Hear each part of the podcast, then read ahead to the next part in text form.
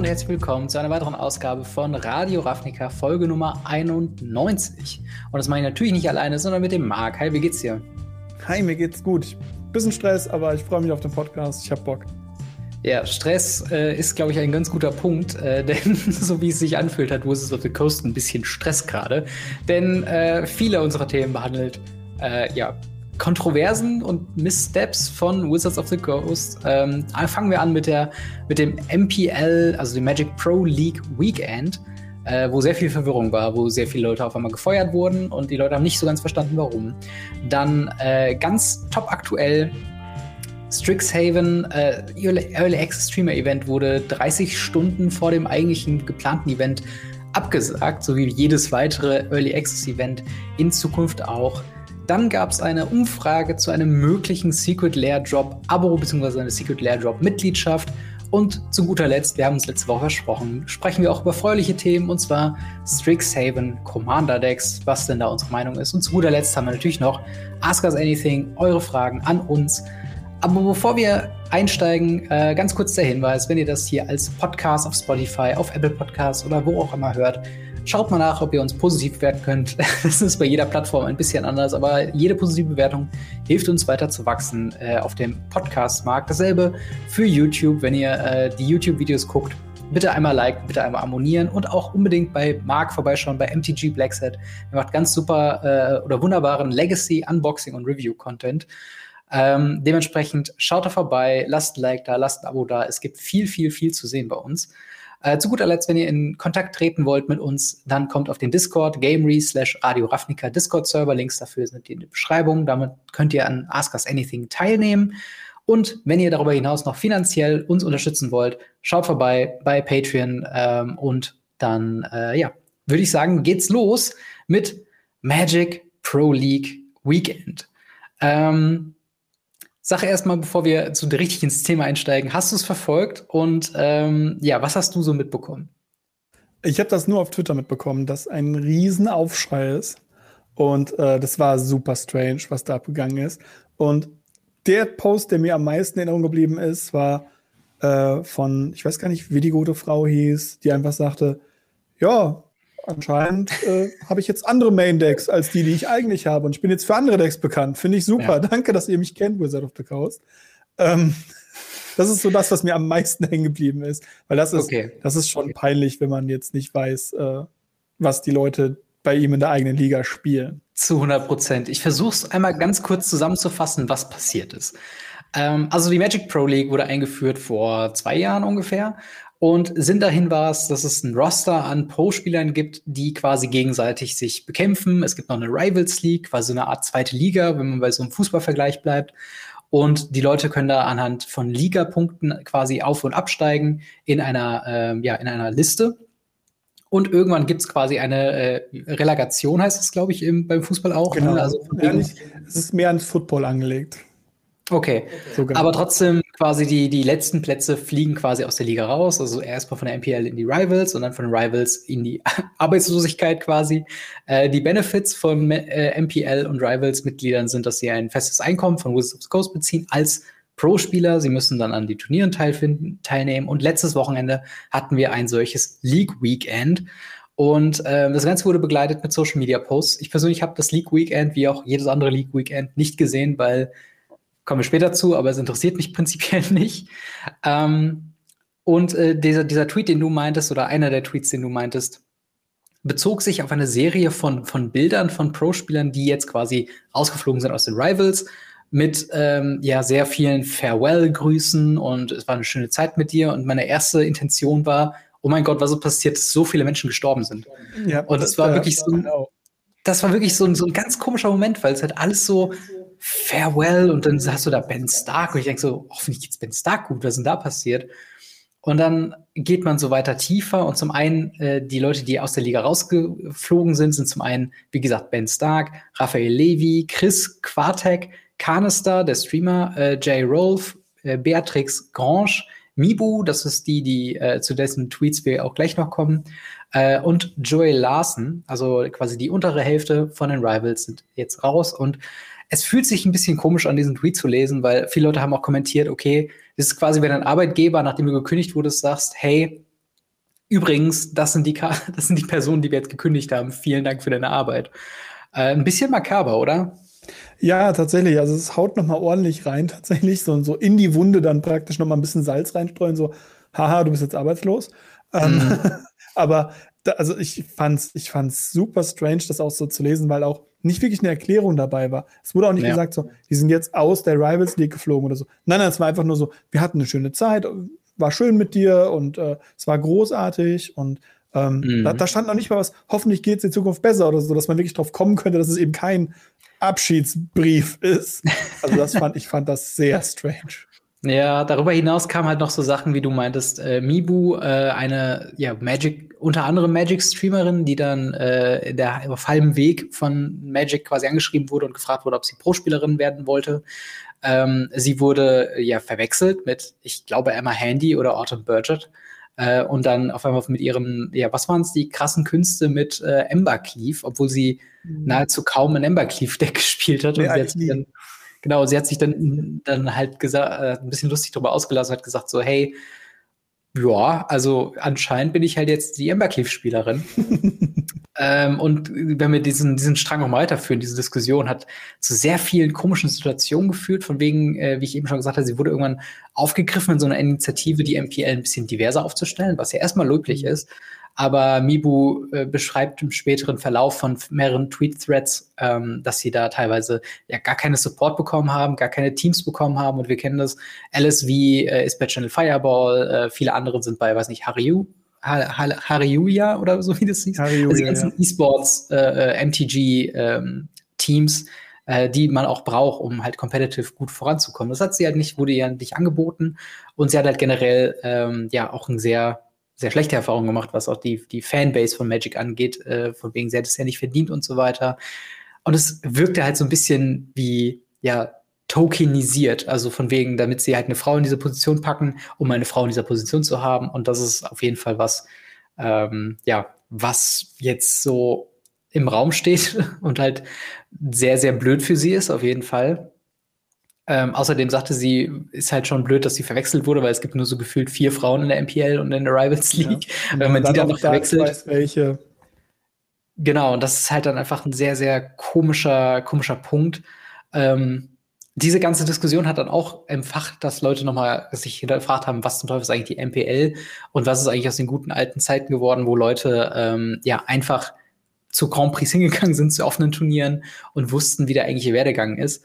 Ähm, ja, wie, wie, wie siehst du das? Also diese ganzen Pannen, ist das jetzt so das Aus von dem MPL-Konzept? Müsste man das irgendwie prinzipiell nochmal komplett überarbeiten oder ähm, wie, wie, siehst du das? Ist, ist, das noch zu retten jetzt nach diesem Debakel? Ich denke ja. Ich denke tatsächlich, dass es einfach zu retten wäre, wenn Wizard of the Coast hingehen würde und würde einfach mal ein Erklärvideo dazu raushauen und dann sagen, so funktioniert das. Das ist dasselbe System wie ein Erklärvideo rauszuhauen, wie diese ähm, nicht Draft Booster, sondern die Set Booster funktionieren. Mhm. Es wäre ja. einfach nett zu wissen, wann was wo passiert und wie man was bekommt und wo wie nicht. Und wie man überhaupt in die Rivals League kommt, weil das ist ja auch noch so ein Punkt es weiß gefühlt niemand, wie man in ja. die Rival League kommt.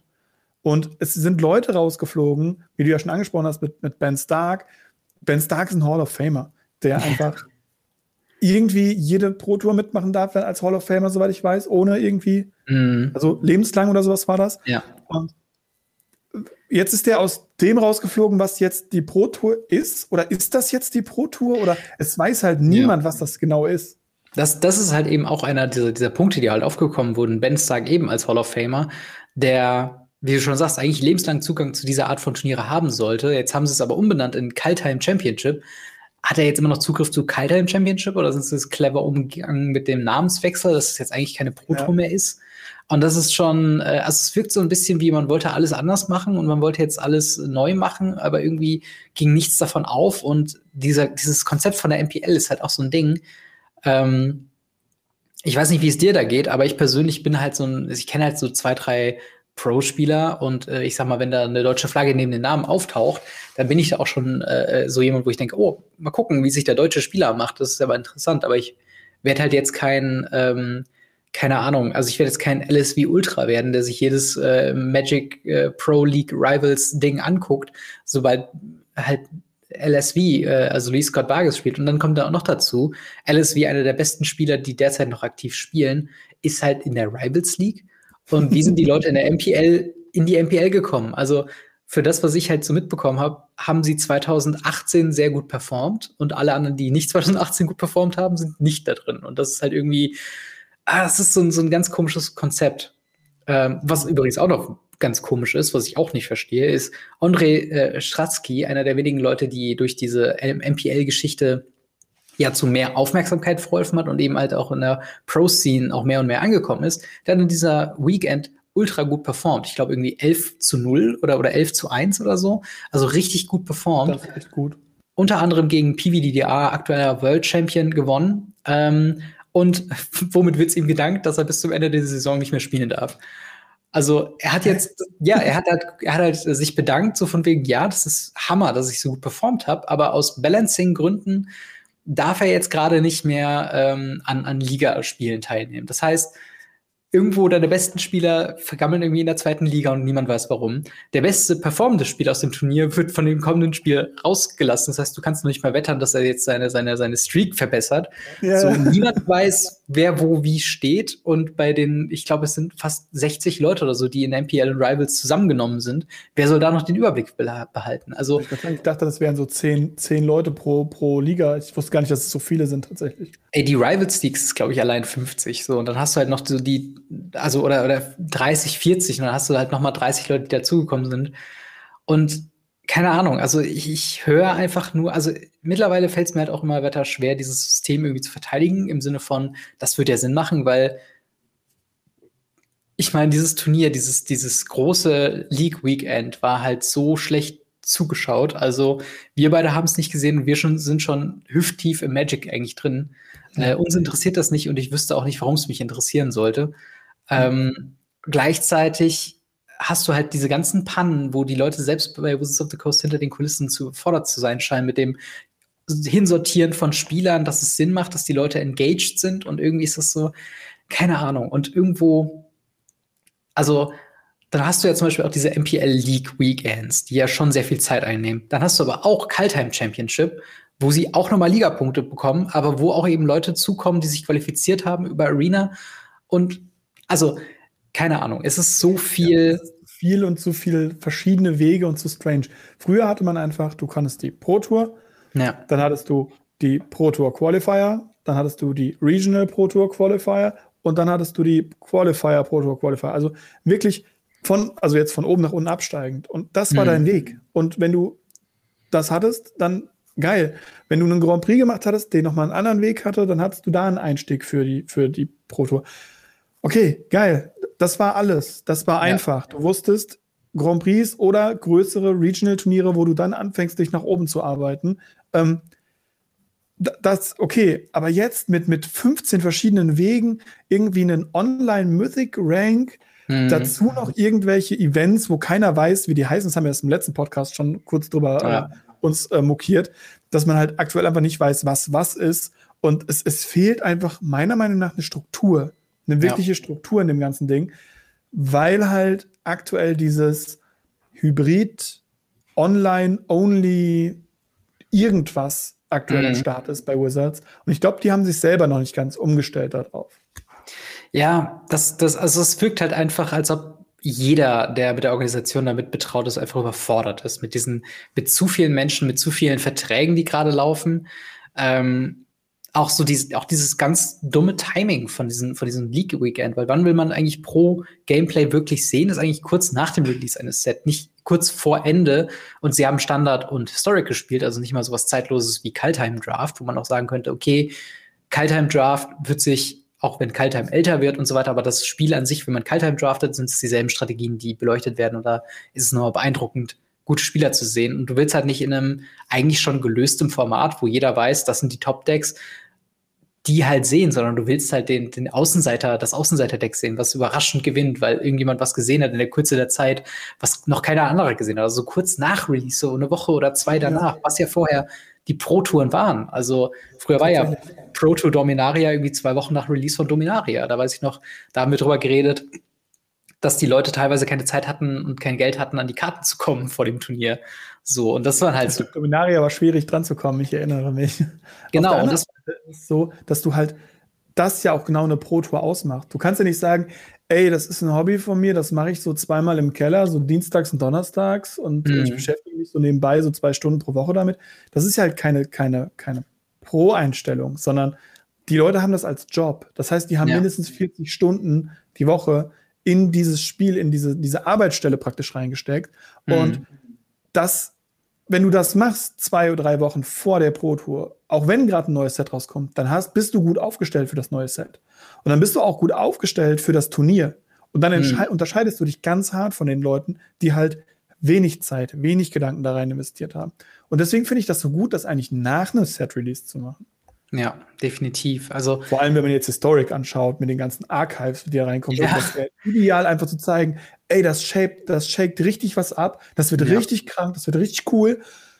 Kommt mal auf Arena und spielt jetzt mal Historic oder kauft euch Strixhaven für Historic-Karten oder oder oder. Das wäre doch die, die Werbung schlechthin gewesen. Das wäre die Eben. Idee schlechthin gewesen das, das ist halt eben, das ist halt eben das, der, der Punkt, dass so diese ganze Außenwirkung, warum es eigentlich das Pro-Liga-Magic-Ding eigentlich gibt, ist halt dieses, man will immer besser werden und jeder, also einer der Trailer, als damals diese Änderung mit Arena halt kam, war so, everyone will know. Und ich glaube, jemand in den Kommentaren hat es auch geschrieben, so, dass das jetzt einfach den so den Rücken gebrochen hat, weil diese Erwartungshaltung von, here the, the the designer of magic will know and your neighbors will know and the guy in your local game store will know. Eigentlich wird es niemand known, weil es niemand ja. interessiert, was mit der Magic Pro League passiert. Und ähm, das ist halt, also ich muss ganz ehrlich sagen, für mich gibt es da mehr oder weniger eigentlich nur den Weg, das alles halt noch mal wirklich nach Corona ordentlich zu bearbeiten. Ja. Ähm, mit einem klaren, wie du schon sagst, mit einer klaren Ansage, mit einer klaren äh, Artikel. Ähm, auch mal übrigens magic.gg, also eine super Seite und auch eine super äh, Homepage in der Theorie.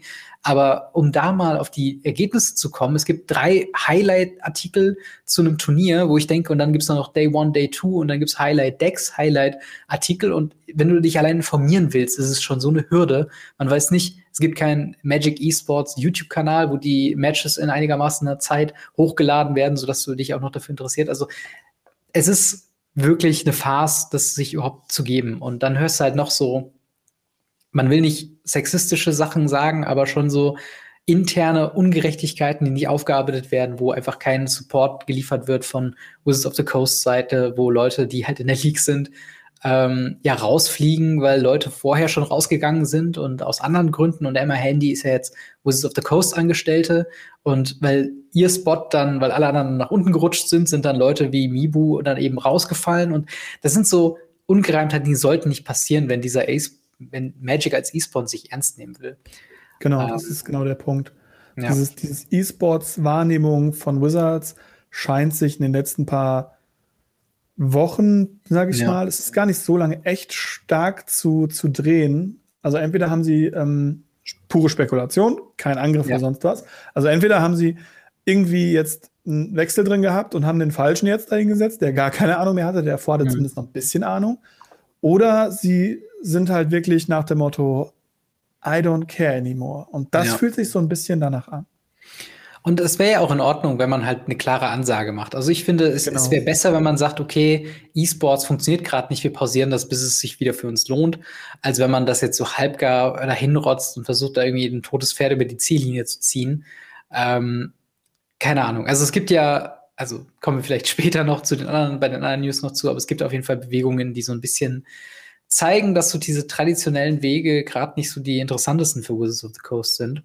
Ähm, Womit ich eigentlich schon direkt zum nächsten Thema überleiten kann. Ja, würde ich auch sagen. Ähm, denn also Pannen über Pannen äh, gibt es auf jeden Fall auch, was den Early Access äh, Event quasi angeht. Ähm, Strixhaven kommt ja jetzt nächste Woche, glaube ich, ist es soweit, ne? Also wir haben Tag der äh, Ausstrahlung ist Pre-Release. Ach so, ja, okay, stimmt. ja, ja, okay. Das ist auf jeden Fall, ja, genau. Dann das Wochenende ist äh, quasi Pre-Release und das heißt, äh, der Release steht nicht in kurzer Ferne und normalerweise üblich, eigentlich schon seitdem es Arena gibt, ist der Early Access Streamer Event, wo die Leute, also große, kleine Content Creator eingeladen werden mit einem VIP-Account. Du warst auch schon mal mit dabei, wenn ich mich nicht richtig erinnere, war? Genau, ich habe äh, drei oder vier mitgemacht tatsächlich. Äh, und es war immer eine, eine, eine super Zeit. Also äh, ich persönlich, ich glaube, wie ich da reingekommen bin, ich habe mich damals, als dieses Content Creator Programm angefangen hat, ähm, mal mit meiner mit meinem YouTube-Kanal und meiner äh, in meinem Twitch-Kanal quasi mal angemeldet und wurde dann einfach gezogen. Also es war mehr Glück mhm. und ich mhm. habe da jetzt nicht so aktiv beworben, ich mache Arena-Content, mache ich ja auch eigentlich nicht. Aber trotzdem halt dabei zu sein, war halt einfach eine tolle Sache und er hat mir halt ermöglicht, eben Arena-Content zu machen, ohne mich selbst zu verschulden. Ähm, und äh, dementsprechend ist eigentlich mal eine sehr schöne Tradition, auch zu sehen, die Lieblingsstreamer von einem, auch eben kleinere Streamer, die dann eben, eben sagen, selbst, Streamer spielen. Selbst ich würde bei so einem Event mit teilnehmen, weil man bekommt ja, ja einen Account gestellt, der ja. alle Karten freigeschaltet hat und man darf damit praktisch alle Decks bauen. Ja. Und man darf ein bisschen rumtesten, man darf Decks kreieren, man darf mit den neuen Karten halt schon einen Tag, bevor alle Leute damit spielen können, kannst du damit mit einem All-Access-Account ja. spielen. Selbst ich der jetzt nicht so für Arena bekannt ist, der jetzt nicht so für Standard bekannt ist. Selbst ich würde mich da hinsetzen und Spaß damit haben und damit einfach Content zu kreieren. Weiß nicht, wie viel ich da auf meinem Channel machen würde. auf der anderen Seite auch einfach nur, damit genug Leute genug goofy Decks bauen, damit andere Content Creator lustige Gegner haben. Ja. ja warum denn nicht? Also das finde ich halt wirklich, wirklich eigentlich wichtig, dass man sowas hat. Ähm, den Kontrapunkt bringe ich nachher. ja, also auf jeden Fall dieses Event, womit eigentlich auch alle gerechnet haben, was auch, ah, ich glaube, es gibt so ein mittlerweile einen Content Creator ähm, irgendwie Discord für Arena-Sachen. Also ich bin da persönlich nicht drin, aber es sind so Sachen, äh, wo, glaube ich, Leute, die sich dann in, das, in die Revision von Content Creator-Programmen irgendwie angemeldet haben, die sind da teilweise drin. Und da wurde es auf jeden Fall angekündigt, dass es geplant war. Das wurde dann äh, kurzzeitig per E-Mail abgesagt. Äh, dieser Passus, von wegen, dass man dieses, äh, dieses Streamer-Event machen möchte, wurde aus dem Discord editiert und gelöscht. Ähm, und äh, ja, alle fragen sich jetzt so, warum und was bedeutet das eigentlich? Weil nicht nur wurde gesagt, dass Strixhaven ähm, abgesagt wurde, sondern eben auch, dass alle zukünftige Early Access Streamer Events ausgelassen werden. Und viele Leute, also viele Content Creator und auch eben Zuschauer, denken sich so, warum so komisch und warum knapp irgendwie 30 Stunden, bevor das Event eigentlich stattfinden sollte?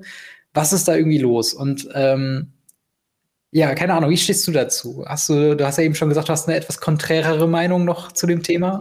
Ja, das liegt aber daran, dass ich festgestellt habe, dass äh, seit es diese Early Access Pre-Releases gibt oder äh, Events gibt und mhm. auch der Pre-Release auf Arena ja am Donnerstag stattfindet, statt am Freitag, ähm, gehen die Zahlen von einem Event, von einem Live-Event, von einem In-Store-Event runter. Jetzt in ja. der Corona-Zeit ist das relativ uninteressant, aber das war die äh, Sache, die ich vorher gemerkt habe, weil Leute haben vorher schon Pre-Release gezockt. Sie haben vorher schon Content konsumiert. Sie waren vorher schon satt oder haben gesehen, ey, das habe ich jetzt schon gemacht. Soll ich jetzt echt noch in den Laden gehen und das mit echten Menschen machen? Mhm. Oder, oder, oder mache ich das nicht? Also das hat man schon gemerkt, dass da tatsächlich die, die Anzahl der Attendees, also die Leute, die daran teilnehmen, zurückgegangen ist. Ähm, und das, deswegen finde ich dieses generelle Pre-Release Foreshadowing vor dem Pre-Release nicht ganz so geil. Aber das ist gleichzeitig ja, also es ist so ein bisschen mit dem Early Access ein bisschen verknüpft, dass man halt ja. donnerstags Pre-Release macht. Ähm, dass es jetzt komplett abgeschafft wird, finde ich totaler Schwachsinn.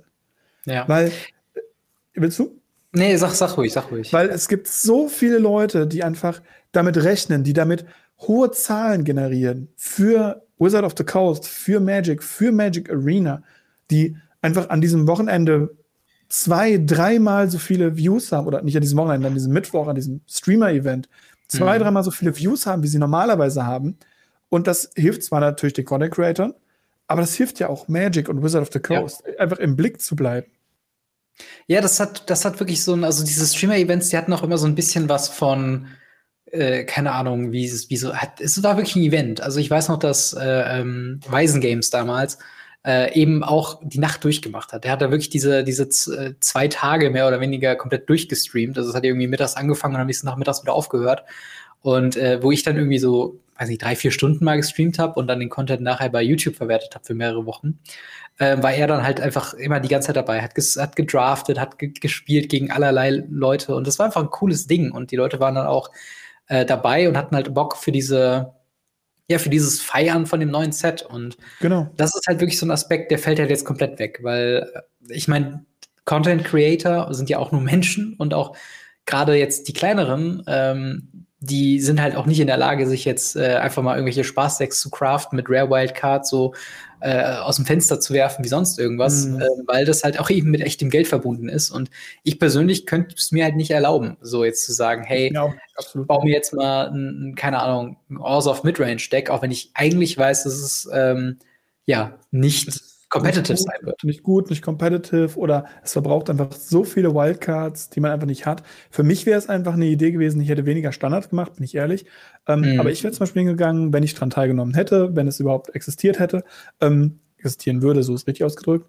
Ähm, selbst ich wäre online gegangen, selbst ich hätte mir einfach Historic Decks gebaut, ja. weil ich ja. habe keine Chance auf Historic mehr. Ich bin aus der Zeit, wo Historic machbar war für Leute, raus. Also es ist mhm. nichts, wo ich sagen kann, da mache ich jetzt mal, gucke ich jetzt mal rein, da habe ich jetzt mal Spaß, da kann ich mal Expertise drüber sammeln, auch für den Podcast oder ähm, für, ich bin ja mhm. relativ aktiv in der Community, ähm, da auch einfach Advices zu geben oder ähnliches, keine Chance. Und ähm, ja. das wäre so eine Möglichkeit gewesen, ähm, die halt jetzt für niemanden mehr existiert. Ja, und das ist halt, also es gibt sehr viele Mutmaßungen, ähm, was die Gründe dahinter sind. Also ich weiß, Convert Go Blue hat da ein sehr ausführliches Video gemacht, der mhm. äh, vermeintlich aus vertraulicher Quelle gehört haben soll, dass es eventuell ein Celebrity-mäßiges Event in nächster Zukunft geben soll. Das Ganze natürlich ohne Gewehr, keine Ahnung, ist halt seine Mutmaßung. Ähm, Im Endeffekt, wir wissen es halt auch nicht. Also es gab keine öffentlich, öffentliche Statements dazu, was ich sehr, was ich sehr. wiederum sehr schade finde, muss ich ehrlich sagen. Ich finde, man hätte ruhig ja. öffentlich irgendwie sagen können, wir machen das nicht, weil, aber es wurde halt nicht gesagt, weil. Ob man jetzt angibt, es bringt uns nicht genug Geld oder ähm, wir haben äh, aktuell andere Sachen oder wir bringen zu viel Produkte und wir müssen zu viele Stream-Events machen, was ja. ja. auch eine Möglichkeit sein kann. Das ging auch. Ähm, oder, oder, halt zumindest öffentlich mal sagen, dass das Event abgesagt ist. Weil, ja, das, das sie haben es natürlich nicht, sie haben es natürlich nicht öffentlich irgendwie angekündigt, aber natürlich haben sehr viele äh, Streamer-Leute da draußen ähm, halt gesagt, so gerade äh, Convert Go Blue ist halt so, so jemand, der macht das halt wirklich zu einem riesen Event für sich und da feuert die Leute seit einer Woche an, hey, das Event wird der Hammer und ich habe sowas vorbereitet und so. Und dann halt so kurz vorher gesagt zu bekommen, inoffiziell, also das heißt inoffiziell, nicht öffentlich in einer E-Mail, die dann Leute geleakt haben, wo man auch sich unterhalten kann, okay, ist das jetzt so cool gewesen, aber das halt darüber zu erfahren, ist halt schwach und ich kann den Frust von den Content Creators auf jeden Fall nachvollziehen. Auch wenn ich sagen muss, ähm, ich weiß nicht, ob ich der Einzige bin, der das beobachtet, aber manche Content Creator, gerade viele, die auch auf Twitter sich darüber beschwert haben, die tendieren zu so einem leichten Diva-Komplex. Also so einem kleinen Promi-Gedöns, ja. uh, Wizards of the Coast hat mir alles zu verdanken quasi, was de facto nicht wahr ist. Also es ist wie eigentlich mit jedem Verhältnis. Das, das, das, genauso. das sehe ich aber auch bei anderen Sachen so. Ähm, es, es, egal was ist, es wird direkt gemeckert und nach dem Motto, ich habe das verdient und ich muss das ja. bekommen und ich hätte das jetzt gerne und äh, jetzt müsst ihr springen und mir das geben. Ähm, das, das ist, glaube ich, das hat langsam Einzug erhalten bei Magic. Ich habe gehofft, ja. dass es nicht so ist, weil es gibt andere Spiele, wo ich auch schon mit Celebrities zu tun hatte, wo halt das gang und gäbe ist, dass die Leute dann, wenn sie genug meckern, was bekommen. Hm. Und ich möchte nicht derjenige sein, der irgendwie bei Wizard of the Coast vor der Tür steht und meckert, dass er doch gerne irgendwie, keine Ahnung, eine Preview-Karte hat oder ja. einfach irgendwie einen Early Access-Eingang. Ich möchte nicht derjenige sein, der meckern muss, um das zu bekommen. Also, das finde ich auch traurig für die Leute, ja. die bei Wizards arbeiten, einfach. Das, das ist halt so der Punkt. Ja, also auch so eine Preview-Karte. Also, wenn jetzt Wizards of the Coast auf uns zukommen würde und sagen, hey, wollt ihr eine Preview-Karte für nächstes Jahr oder so haben? Keine Ahnung dann klar würde ich sagen, ja, gerne, würde ich mich krumm und dusselig machen, um eine Preview-Card zu bekommen? Auf gar keinen Fall. Aber das ist halt, so bin ich halt. Und ich verstehe auch Leute, die eben kleinere Content Creators sind, die mit Arena halt was haben wollen. Das ist eine super Gelegenheit, die jetzt leider in den Bach fällt. Aber äh, andersrum, ich, ich weiß nicht, wie die Situation bei Yu-Gi-Oh! so ist, aber so wie ich das weiß, ist halt die Kommunikation mit Yu-Gi-Oh! Ähm, Leuten, die Game Designer und so weiter, ist quasi gleich null. Also da gibt es solche Sachen auch nicht wirklich. Dass, ja, und äh, nein. ja und nein. Also was die Leute bekommen, ist, die bekommen tatsächlich Wochen im Voraus Preview-Produkte. Hm. Und das nicht wenig. Das echt nicht wenig. Ähm, und das auch kleine YouTuber. Also ich bin in einem deutschen Bereich jetzt aktuell ein bisschen mhm. am rumgucken. Und ähm, die haben alle, also das neue Set ist jetzt auch gleichzeitig mit dem Magic Set rausgekommen. Und die haben teilweise vor drei Wochen haben die schon angefangen, Produkte zu geschickt zu bekommen. Und das sind Content Creator, die haben 800, 900 Abonnenten, mhm. 500 Aufrufe oder so. Und das sind nicht die größten Leute und trotzdem ja. bekommen sie was. Und die Großen bekommen natürlich noch mal ein bisschen mehr und so weiter. Aber das ist, das ist schon da, auch wenn, wenn Konami echt nicht mit den Leuten redet. Ja, das, das ist halt irgendwie so der Punkt. Oder ein anderes Beispiel ist, glaube ich, dieses Verhältnis Let's Player zu Game Publisher. Ja. So, Let's Player tendieren dazu, das so zu sagen, ey, wir machen ja Werbung und eigentlich ist halt alles, was ich mache für dieses Spiel, nur rein positiv, ist es halt nicht. Also die Leute, äh, also die Game Designer haben immer noch das Recht, einfach das nicht zu wollen und auch dagegen vorzugehen, wenn es denen halt nicht passt so. Und ich glaube, man muss halt so ein bisschen ich glaube, das Problem bei Wizards of the Coast und den Fans und den Content Creators ist, dass so eine gewisse Transparenz und auch so, so Talks halt sehr, sehr offen sind und sehr häufig passieren, was halt grundsätzlich positiv ist, aber man sollte trotzdem die Erwartungshaltung als Content Creator runterschrauben, was solche Arten von Support angeht. Ja, also, ich hätte nie, also ich erwarte nicht in Zukunft, wenn es Early Access äh, Stream Events noch weitergeht, äh, dazu eingeladen zu werden, einfach nur weil ich weiß, ich mache, also wir haben eine relativ geringe Reichweite, wir, ich mache jetzt nicht primär Arena-Content, ich stehe auch sehr kritisch Arena gegenüber und das sind einfach alles Sachen, das jetzt zu denyen oder mein Content jetzt darauf auszulegen, nicht Arena-kritisch zu sein, um die Möglichkeit zu haben, bei so einem Event einzuladen zu werden, finde ich halt, ist nicht, ist nicht drin. Wir würden also uns trotzdem darüber freuen, wenn wir teilnehmen dürfen. Natürlich, also wenn wir eingeladen werden, wenn, wenn jemand sagt so, hey, ihr seid cool und wir wollen euch ein bisschen was tun, gerne, super. Aber ich werde jetzt nicht anfangen, auf, aufzuhören, über, über kritische Sachen zu reden, nur nein, nein, um halt, auf keinen äh, Fall.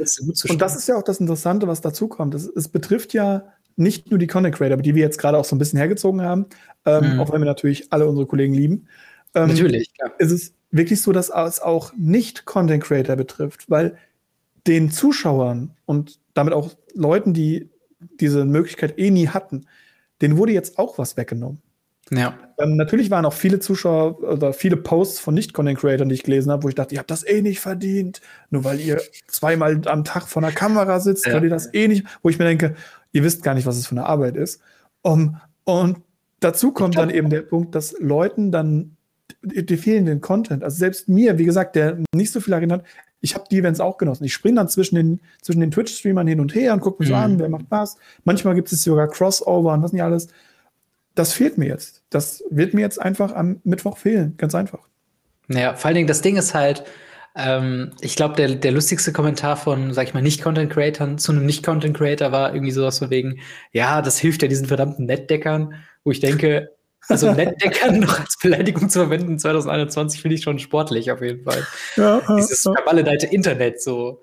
Es ist halt, ja. es, ist, es ist auf jeden Fall viel, also ich glaube, von, von Seiten von Wizards of the Coast würde ich mir auf jeden Fall wünschen, deutliche und klare Kommunikation. Von Seiten von Content Creatern Erwartungshaltung vielleicht ein bisschen runterschrauben ja. und nicht sofort zu den Fackeln rufen, sobald was abgesagt wird. Auch wenn ich das, genau. wenn ich zustimme, dass das sehr schade ist, dass die Early Access Streamer Events so wahrscheinlich nicht mehr stattfinden, wie sie bisher ja. stattgefunden haben, finde ich gerade die Wortwahl bei manchen Leuten wirklich verurteilungswürdig. Und das ist ja. halt so ein Ding, so offen und transparent wie Wizards of the Coast mit uns auch umgeht äh, als Content Creator und mit den Fans im Allgemeinen, so leicht tendiert man auch dazu, sie dann auf übelste zu rösten, verbal. Mhm. Äh, und das finde ich halt geht nicht den Mitarbeitern zum einen gegenüber, zum anderen halt äh, sind die Leute, die in, äh, ja, die dann einfach mit uns tweeten, die dann Mark Rosewater, Gavin Burhey sind, die sind nicht dieselben Leute, die Entscheidungen treffen, was sich finanziell lohnt und was sich finanziell nicht lohnt. Ähm, und das ist halt, Kritik ist halt so ein Ding, ist angebracht, aber im moderaten Rahmen und gerne auch auf Twitter mit at Wizards of the Coast oder at Wizard Magic oder wie auch immer der Handle heißt, aber dann immer noch beachten, dass das Menschen sind, die vermutlich dafür nichts können. Ähm, Dazu, was mich noch äh, ein bisschen daran stört, und das bringt mich auch noch zum, zum einen Punkt, den ich gerade noch anbringen wollte, ähm, mhm. es, es ändert ja auch die Viability, die Visibility von Arena tatsächlich. Und ja. Arena soll ja das primäre Pro-Programm sein, sage ich mal, nachdem wir ja gerade eben schon mal über Pro-Tour geredet, äh, Pro, Pro-Event geredet haben, sagen wir es mal mhm. so. Ähm, und Arena soll ja oder ist ja auch das primäre System dafür. Ja. Und davon sind sie anscheinend, auch wenn ich gerade eben gesagt habe, sie versuchen es irgendwie die letzten paar Wochen runterzuschieben, noch nicht ganz abgekommen, weil ich habe jetzt auch einen, jemanden gesehen, der auf Twitter auch darüber gepostet hat, und da habe ich mich auch mehrfach darüber informiert. Es ist auch so, dass sie jetzt von Magic Online ähm, den Draft, den, also den Limited Showcase mhm. weggezogen haben. Also normalerweise ist es so, dass äh, Magic, äh, Magic Arena, auf Magic Online, Entschuldigung, auf Magic Online ja ganz viele verschiedene Sachen laufen. Auf Magic Online kann man ja Modern spielen. Pioneer, mhm. Legacy, ähm, Pauper, alles Mögliche kann man ja auf Magic Online spielen. Aber Magic Online ist halt eben das veraltete Format, dieses kleine Stiefschwester, die man beiseite schiebt und ja. das coole Flash hier benutzen soll, und zwar Arena. Und da haben sie nicht nur vor Monaten schon angefangen, einfach Standard runter zu cutten, weil sie eben mhm. Standard auf Arena schieben wollten, sondern jetzt sind eben auch die Draft-Showcases verschwunden. Und ähm, dafür sind auch, glaube ich, noch ein Standard-Showcase, was nicht so viel ist in dieser Season. Mhm. Und der Rest ist, glaube ich, relativ viel Modern und Legacy. Ähm, ja. Ich habe unten in den Kommentaren, wenn ihr wissen wollt, was genau wo hingeschoben wurde, unten in den Kommentaren haben wir immer Links dazu, also immer Quellenangaben. Ja, und ähm, da ist es auch nochmal mit drin. Aber das halt, zeigt halt doch so, so ein bisschen so die letzten Reste dieses, wir wollen doch, dass das irgendwie auf Magic Arena funktioniert. Aber ja. irgendwie wollen wir Magic Arena nicht promoten. Das ist auch ein sehr stranger Move tatsächlich. Ja, definitiv. Also ähm, ich glaube, ich rede da für uns beide, dass wir sagen, wir haben jetzt nicht so viel Magic Online-Erfahrung. Ne? Nee. Ähm, und das ist halt das, das Problem immer, wenn wir über Magic Online reden. Also es ist eine gute Plattform für Leute, die halt eben Modern und Pioneer und Legacy spielen wollen online. Ähm, und dort werden eben die Sachen, die man auf Arena spielen kann, eben runtergecuttet und man kann sich die, die Pläne äh, dazu eben in, diesen, in diesem Link angucken von Wizards of the Coast offiziell, was diesen Premier Play angeht. Also es ist quasi ein Kalender, so ein bisschen wie man halt auch bei Arena, wo manche Events eben spielbar sind zu gewissen Zeiten. Und da werden halt die Standard-Challenges runtergecuttet, da werden die Limited Challenges runtergecuttet, äh, weil diese Events eben spielbar sind auf Arena. Oder zumindest mutmaßen wir das. Und das ist eine traurige Entwicklung. Und eben Draft ist ja. auch so ein bisschen, ja, ist immer so das Format, was ursprünglich mal so als das Vorzeigeformat für Wizards of the Coast war, von wegen, hey, Magic the Gathering ist das. Und dann gibt es halt die Draft Booster, beziehungsweise damals einfach nur Booster. Und äh, die ganzen Commons und Uncommons, ähm, die haben halt einen Spielzweck erfüllt. Jetzt, wo es immer weiter und weiter runtergeht in der Relevanz, ist es eigentlich noch gerechtfertigt, Commons und Uncommons in so einem Set zu haben? Also in einem, in einem Set-Booster nicht mehr, meiner Meinung nach, weil jetzt brauchst du es ja, ja. Eh nicht mehr. Äh, außer man macht detektive Draft-Booster, die halt ein Format-Booster praktisch sind. Das wäre sowas wie ein Modern-Booster. Oh, warte. Ja. Das ist halt das Ding, so Draft war halt so wichtig, aber auch wenn ich jetzt persönlich kein Draft mehr, äh, äh also kein Draft so viel gespielt habe in der Vergangenheit, ich arbeite aber dran, ähm, ist es halt trotzdem auch so bei der Magic Pro League, die wir äh, letztens, äh, jetzt vorhin noch behandelt haben, ähm, da gab es keine Draft-Portion, was immer so ein Ding war, was halt bei Pro-Play dazu kam. Äh, bei diesen Early Access-Dingern wird sich halt fokussiert auf Standard ganz weit vorne und dann irgendwann Historic und dann irgendwann noch Draft. Aber es ist halt einfach irgendwie nicht mehr so wichtig. Und das ist eine sehr, eine Entwicklung, eine weitere Entwicklung, die wir sagen können, äh, die ist sehr schade, oder? Ja, absolut, absolut. Aber da hört es ja nicht auf. Ja, ja, das stimmt. Also äh, ich würde sagen, wir kommen zum nächsten Thema. Ja, was, wir machen einfach so weiter, den ganzen Podcast über. Ja, ich meine, Secret Lair Drops, ähm, wir kennen sie alle, wir lieben sie alle, wir hassen sie alle, je nachdem, wie man fragt. Und ähm, wer in seiner Vergangenheit einen äh, Secret Lair Drop gekauft hat, der äh, wurde ein paar ausgewählt, ich weiß nicht, ob es alle getroffen haben, aber alle, ähm, die eben äh, da haben, also beziehungsweise ein paar Leute haben da eine E-Mail bekommen zu, was ein Survey ist, also eine, eine Umfrage zu einer gewissen ähm, ja, Thematik. Also das haben wir schon häufiger gehabt, das gibt es auch öffentlich, äh, die werden dann auf Social-Media-Kanälen geteilt, wie seid ihr gerade mit Standard, wie seid ihr gerade zufrieden mit den Produkten und so weiter und so fort, eine Meinungseinfangung quasi. Was eine coole Sache ist eigentlich. Was eine super coole Sache ist. Also ich meine, im Endeffekt, ähm, ja, ist es halt unsere Art zu sagen, was wir gut und was wir schlecht finden und das kommt direkt an. Was dann die Leute daraus machen, ist wieder was anderes, aber naja, auf jeden Fall in dieser neuesten Umfrage ging es, äh, wie gesagt, um Secret Lair Drops und die Möglichkeit eines Secret Lair Drop Abos. Fangen wir damit erstmal an.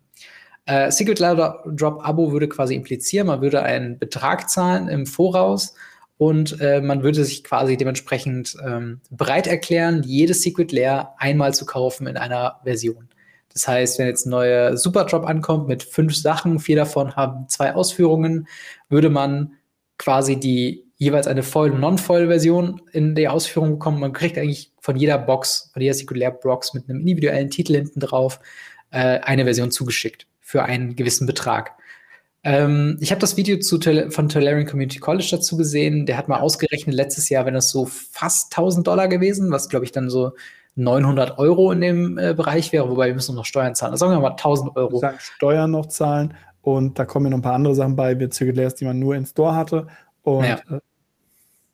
Ja, das, das ist halt so ein Ding. Und ähm, im Endeffekt ähm, wurde da quasi dann gefragt, so von wegen Secret Lair Drops, äh, so ein Abo, wie steht ihr dazu? Ähm, ja, wie, wie fändest du denn diese Möglichkeit von ähm, einem, einem Secret Lair-Abo? Du bezahlst Betrag X im Monat und kriegst dann immer wieder, wenn es rauskommt, eins zugeschickt. Ja, es ist ja nur eine der Möglichkeiten, die sie angegeben haben. Es gab ja noch andere Möglichkeiten, die sie angegeben haben. Diese Möglichkeit, ja, diese Möglichkeit im Expliziten finde ich gar nicht mal schlecht. Ja. Was einfach daran liegt, ähm, sie haben am Ende ja auch noch gefragt, ich weiß nicht, ob ich das vorwegnehme, am Ende noch ja, gefragt, so, was würdet ihr gerne für Benefits dafür haben, wenn wir diese mal Mitgliedschaft haben? Wollt ihr Benefits? Und dann war unter anderem auch so, einfach 10% sparen, versandkostenfrei ähm, mhm. oder sowas. Das fand ich alles ganz nett, weil aktuell ist es ja so, dass man, glaube ich, ab 100 Dollar versandkostenfrei hat ähm, und bis dahin halt Versandkosten bezahlt, die nicht mhm. gerade so wenig sind.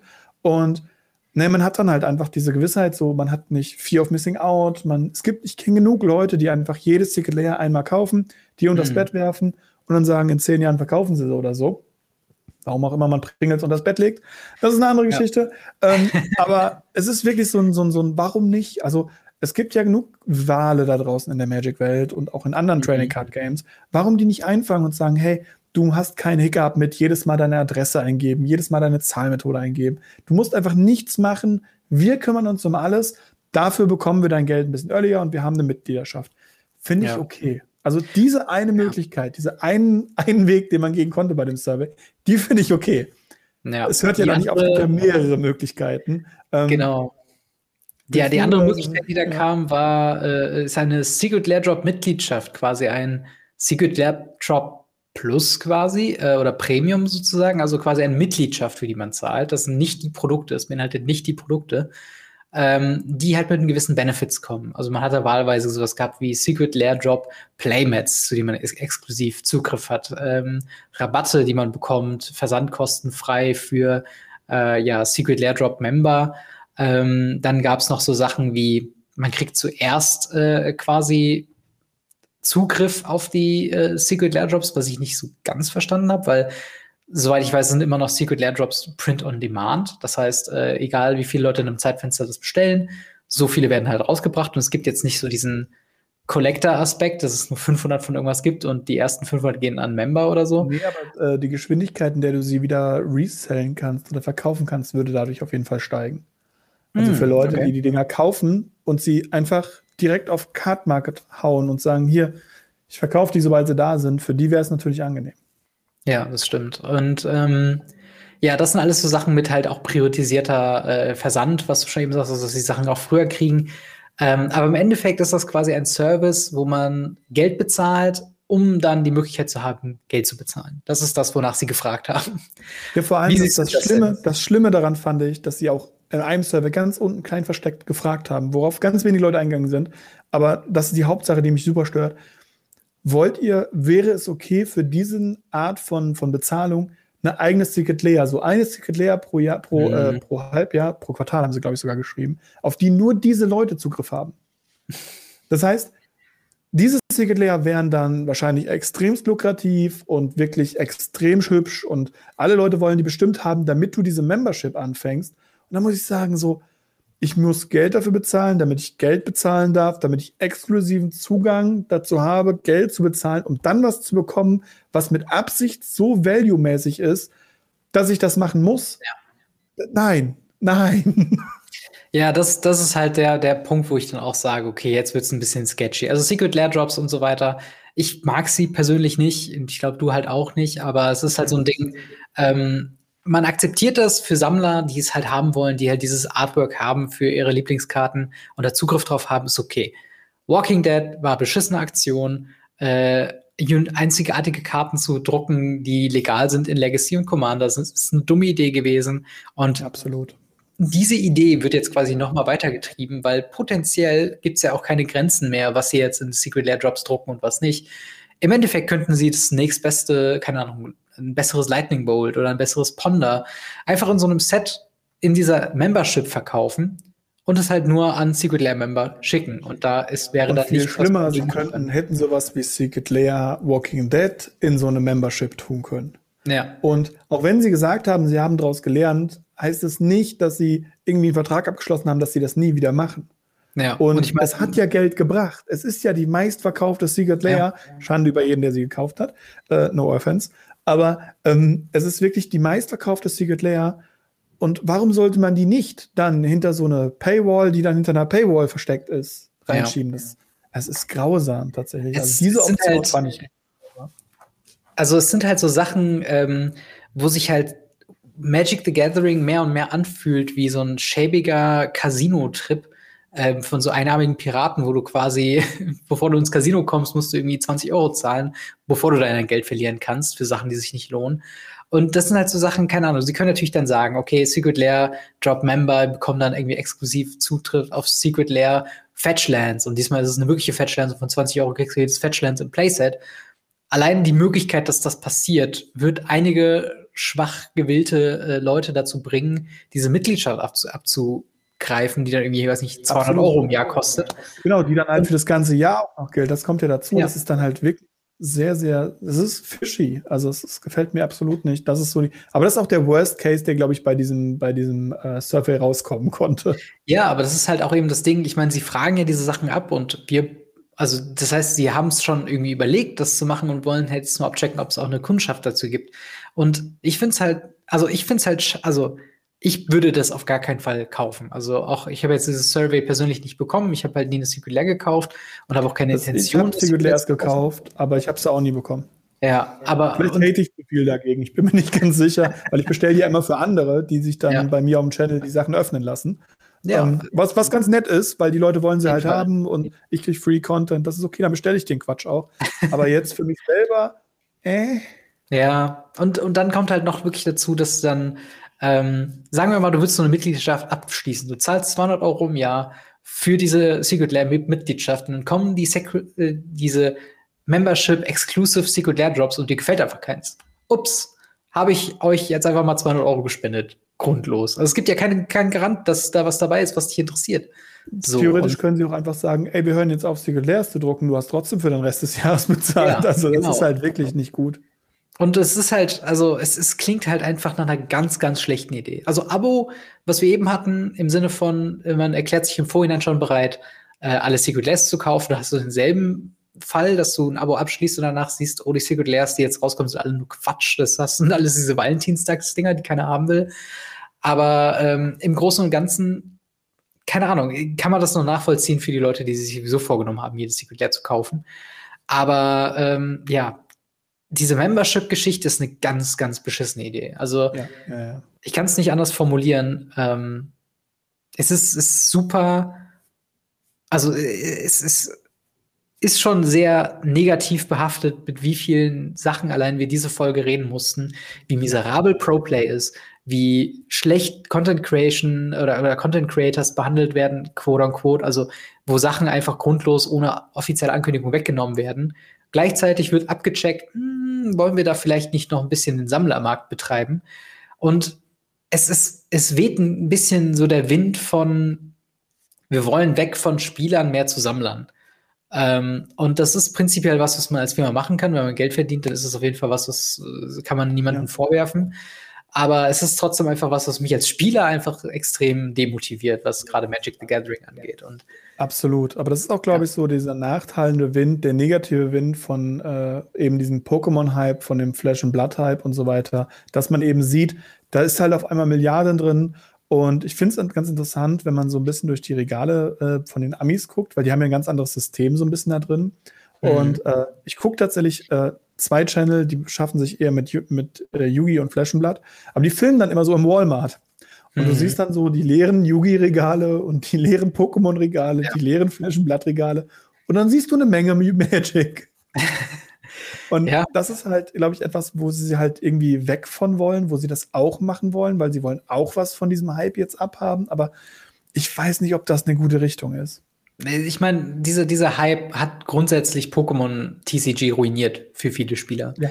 Also es hat ja so, so Ausmaßen angenommen, dass halt selbst die aktuellsten Set, also stellt euch vor, Strixhaven kommt raus und ihr würdet partout keinen Strixhaven Booster mehr bekommen. Ich meine, wir hatten das gerade mit Timespy Remastered, was so, ja. was, was noch eigentlich zu diesem Haufen von, von Kritikpunkten, die man gerade Wizards of the Coast vorwerfen kann, noch dazu kommt, dass dieses Set, wo sich legitim Leute gefreut haben, das zu haben, dass das so krass untergeprintet wurde und gleichzeitig ja. fragen sie, wollen wir mehr Secret Lair Drops vielleicht? Das Wollt ist halt mehr Sammlersachen, mehr seltene Sachen, die nicht ja. jeder haben kann, mehr Sachen, um die ihr euch prügeln müsst, wo ich und mir denke, nein. Ja. Und, und selbst diese Sachen, die dann eben für die Spieler gedacht sind, selbst die sind dann irgendwie ja, untergeprintet und werden zu valuable Sammler-Item, auch obwohl keiner danach gefragt hat. Also das ja. ist halt, ah, es ist eine frustrierende Sache gerade. Aber es kann wirklich sein, dass du dieses, ähm, dass du dieses Appealen zu, zu äh, äh Collectern slash, ich, ich will nicht immer die Commander-Spiele mit rein hauen, aber es ist schon so ein bisschen. Gehören mit rein, das muss man sagen. ja, und es ist halt einfach so ein Markt, der ist so sehr lukrativ und ich glaube, der hat sich halt auch in den letzten Jahren sehr bewahrheitet oder sehr, sehr mhm. gelohnt für Wizards of the Coast. Und ja, ich hoffe halt nicht, dass sie jetzt sagen, okay, euch gefällt Magic Pro League nicht mehr, äh, wir schaffen E-Sports ab. Und oh, ihr wollt äh, Content Creation, die sind uns irgendwie die Nerven zu viel, wir schaffen die ab. Wir machen jetzt Commander-Sachen, äh, Commander Precons und Sammler-Items und das war's. Ähm, ist ein sehr krasser Schritt.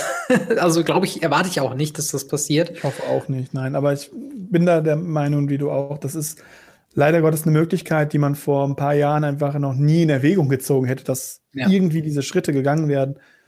Und jetzt sind sie gar nicht mal so unwahrscheinlich, wenn man es genau überlegt. Ja, und das ist halt eben, also wir haben mal ein Auge auf jeden Fall drauf. Äh, Secret Lair Drops werden weiterhin ein Thema bleiben, äh, bedauerlicherweise.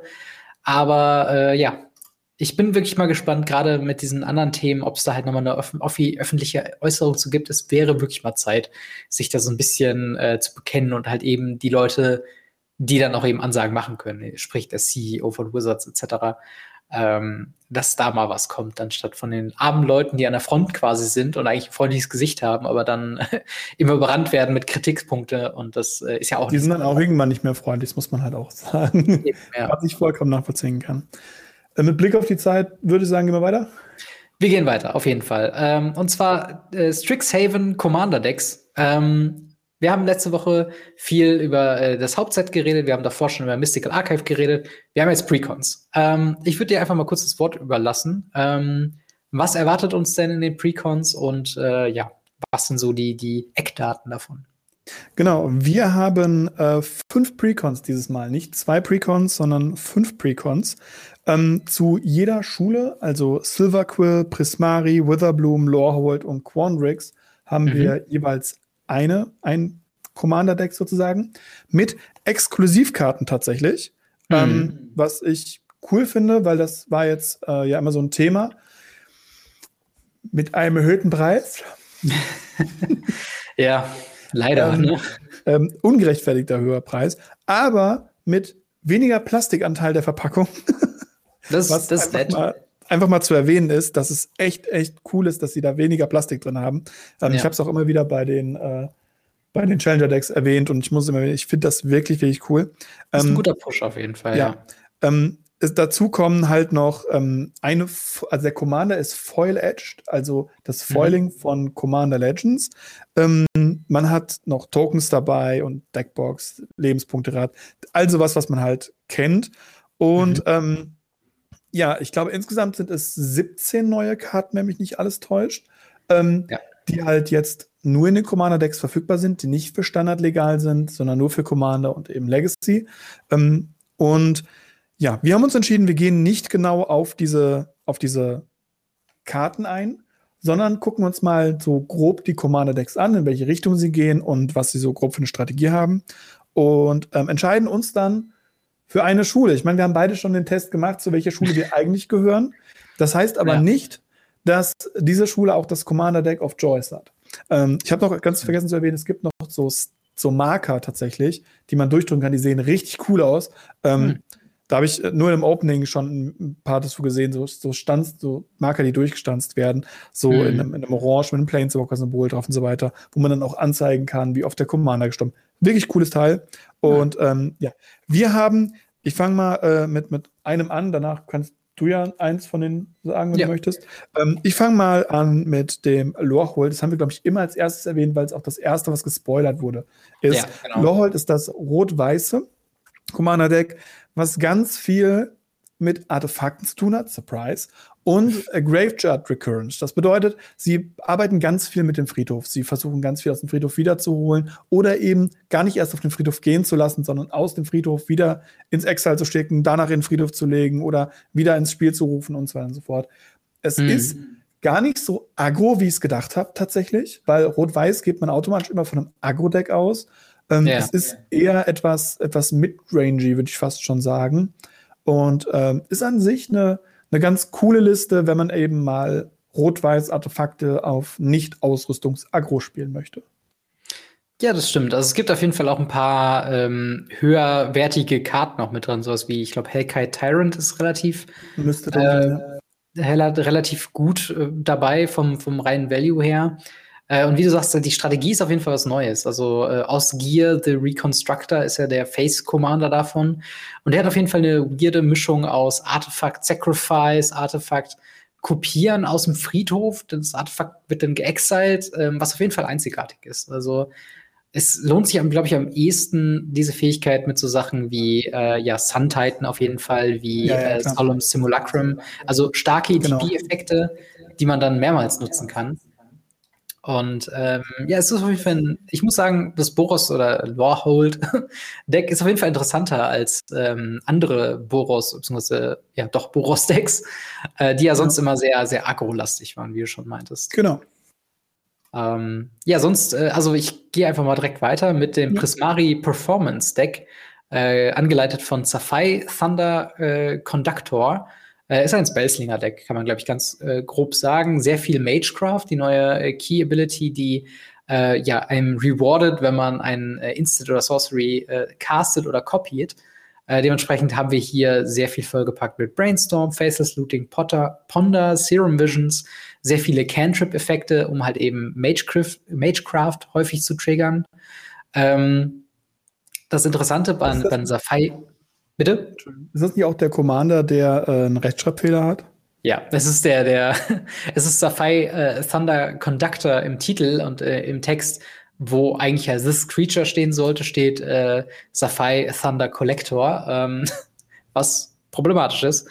Ähm, es ist eine einzigartige Karte, die auch ähm, eine besondere Belohnung mit drin hat, wenn Mana Value äh, fünf oder größer ist, was nicht so häufig passiert ist äh, in den ähm, ja, in den Farben. Also es ist halt äh, dementsprechend dann is it farbend. Äh, und ich glaube, die einzigen Spells, die hier drin sind, ist halt sowas wie Apex of Power, Blasphemous Act, äh, Dig Through Time, äh, also Sachen, die potenziell auch günstiger sein können, aber halt eben hier noch einen äh, neuen Elemental Token quasi dazu packen, äh, mit, wenn der Commander quasi draußen ist. Es ist, ähm, glaube ich, auch ein oder zwei X-Spells drin, die man ja auf dieses Mana-Value pushen kann, wenn mich nicht alles täuscht. Das ist noch ganz, ganz, ganz nett. Ja, ähm, ich halt ganz, auf jeden Fall genau. ist drin und Ex, äh, Epic Experiment. Ja. Ähm, ich finde es halt cool, dass sie hoch an Mana angehen. Dass es halt kein ja. Spellslinger in dem Sinne ist, dass du 1-1-1-1-1 spielst, sondern dass mhm. du halt schon 1-1 spielen kannst, aber eben auch dafür belohnt wirst, also richtig gut belohnt wirst sogar, wenn du mal was Größeres droppst. Was jetzt im Commander gar nicht mal so, so unwahrscheinlich ist, wenn ich mir schon alte Commander wie Meat Six angucke, der einfach mhm. Karten sehr viel günstiger gemacht hat. Ähm, ist das auch schon eine Strategie, die Rot-Blau schon manchmal hatte, aber noch nie so gut und so ausgeprägt wie jetzt eben bei den Prismari? Es geht natürlich um Prismari mehr um, um, um die Show quasi, um dieses Panache-mäßige. Und dementsprechend müssen große Spells hin, die sehr viel tun. Da stimme ich dir auf jeden Fall zu. Was haben wir denn noch so für ein Deck? Genau, ich würde äh, Witherbloom machen, weil Witherbloom einfach äh, ein sehr stranges Commander-Deck ist und auch sehr, sehr cool, weil es nicht das tut, was man eigentlich denkt. Witherbloom mhm. ist das ähm, grün-schwarze. Also Witherbloom ist die grün-schwarze, ähm, ich wollte gerade Gilde sagen, Schule, Entschuldigung, Schule. und ähm, dieses Deck, grob zusammengefasst, macht eine Sache. Live-Gate. Dinge, für die grün und schwarz bekannt sind natürlich. es ist ja. ein sehr interessantes Deck, was einfach Ähm, alleine mit, mit, mit dem Commander, also der Commander der, der Willow Dusk Essence Seer, erstmal ein großartiges Artwork. Großartig. Mm, sieht sehr drei cool Mana, aus. Ja, genau. Drei Mana, drei, drei. Für ein Mana tappen. Choose another target creature. Put a number of plus one plus one counter equal to the amount of life you've gained this turn. Or the amount of life you've lost this turn. Whichever is greater. Activate this only as a sorcery. Das heißt, man kann einmal pro Runde kann man die tappen für einen Mana. Mm. Man kann halt wirklich wenn man eine Menge Leben verloren hat oder eine Menge Leben bekommen hat, auf eine Ma Kreatur plus eins plus eins Marken legen. Und wenn man dann sagt so, yo, ich verdoppel mal mein Leben oder ich krieg mal zehn Leben, dann kann ich mhm. 10 plus eins plus eins Marken da drauflegen. Und klar, man kann das nur wie eine Sorcery machen, das heißt, man kann es nicht nach dem Combat vom Gegner machen. Aber mhm. man hat ja sein eigenes Combat manchmal noch gar nicht rum. Oder selbst nach dem zweiten Mainstat, wenn man sagt, hier meine, meine 8, 8 Lifelink-Kreatur hat jetzt 8 Leben generiert, und kriegt nochmal 8 plus 1 plus 1 Marken. Das ja. ist mächtig. Also ich finde das cool tatsächlich. Vor allem, weil es auch wirklich sehr unique ist. Definitiv. Also Witherbloom äh, als, als Schule ja auch, äh, das sehen wir auch im Hauptzeit, hat sehr viel Live-Gain-Interaktion, was sehr komisch wirkt weil Live-Gain immer das was wo war, wofür Weiß immer ausgelacht wurde in, in eigentlich allen Formaten. So von mir, ja, ja, Live-Gain hier, macht mal. Äh, und dann hast du tatsächlich coole Effekte, wie äh, das im letzten Podcast auch erwähnte Moral äh, Mortality Spear, das halt günstiger wird, wenn man live gegaint hat und das halt einfach eine permanente rausnimmt, also eine Non-Land Permanent. Und solche, so gibt's ganz viele äh, Interaktionen und ähm, auf jeden Fall auch ein interessanter Aspekt, eben mit diesem äh, plus eins plus eins Counter zu gehen und halt eben auf große Kreaturen zu gehen, mit Lifelink, mit diesem, ähm, ja, diesen Payoff-Geschichten, die halt auch in Schwarz drin sind, dass man halt Leben auch zahlen kann, um Effekte zu machen und eben grün, was halt große, ja, auf einen Schlag sehr viel Leben hinzukommt. Also zum Beispiel Burden Suns Avatar ist halt so ein Ding, äh, immer oh, wenn äh, der reinkommt oder eine andere Kreatur hinzukommt, kriegst du Leben in Höhe der Toughness. Und das ist halt eben ein riesiger 5-5. Also dementsprechend große Chunks an Leben bekommt man auf jeden Fall mit diesem Deck ohne Probleme hin, glaube ich. Auf jeden Fall, denke ich auch. Dann würde ich sagen, stöße ich äh, mich einfach mal auf äh, ja, Silver Quill, ähm, was ja eine, eine interessante Herangehensweise ist mit, liege ich richtig in der Annahme, wenn es quasi Orsov Tokens ist? ähm, nicht ganz. Es ist mehr, also es ist, diese Agro-Schiene von Tokens ist ein bisschen mit dabei. Ja. Aber es ist ganz viel Politics. Also ja. äh, es gab damals auch Politik-Decks ähm, schon als Precons schon vorher, die waren meist irgendwas mit Weiß-Rot-Blau oder Weiß-Rot-Grün oder so. Mhm. Das ist halt jetzt Weiß-Schwarz. Ja, also das, das wäre auf jeden Fall der andere Punkt, wo ich noch sagen würde, wo sehr viele Karten drin sind von ja, sag ich mal, fragwürdiger Qualität, sowas wie Secret Rendezvous. Ähm, also weißer quote-unquote Card Draw, aber dein Gegner zieht auch was. Das sind natürlich im, im Commander ermöglicht die Möglichkeit, eben mit äh, anderen Leuten anzubandeln. So, man kann ein Team gründen, so ich ziehe drei Karten, du ziehst auch drei Karten. Ähm, und äh, halt eben solche Sachen. Ich finde ähm, den, den Face Commander Brenner ähm, finde ich komisch. Ähm, also ganz kurz formuliert, ist drei Mana, ein äh, generisches, ein weißes, ein schwarzes für eine Flying 1-3 Bird Warlock mit äh, whenever, also Flying und whenever a player attacks one of, uh, one, uh, of your opponents, if that opponent has um, more life than another of your opponents, that attacking player draws a card. And you put two 1-1 counters on each creature you control. Ist so ein bisschen Group Huggy oder so, wo ich denke, wo will man damit hin im Commander? Ähm, weiß ich nicht so ganz. Wie stehst du denn dazu? Ähm, ich, ich, mag Politics tatsächlich. Ich habe aus Sedro gespielt. Sedro ist ein Commander, der haufenweise Zeug verschenkt. Ähm, mm. Um damit zu sagen, so, ja, also wenn du mich rausnimmst, dann verlierst du die Kreatur, die Verzauberung und drei deiner Mana. Möchtest du mich wirklich angreifen, dann sterbe ich ja. Das willst du ja, ja. gar nicht. Ähm, auf der anderen Seite hast du halt auch Commander wie ähm, das Hippo, der Feldergriff. Mhm. Ein absoluter Group Hack Commander mit du kriegst das, du kriegst das, du kriegst das. Und das hier ist wirklich so eine, so eine schöne Mischung aus Group Hack, weil man gibt den anderen Leuten was und sehr viel Political, ohne dass man politisch sein muss.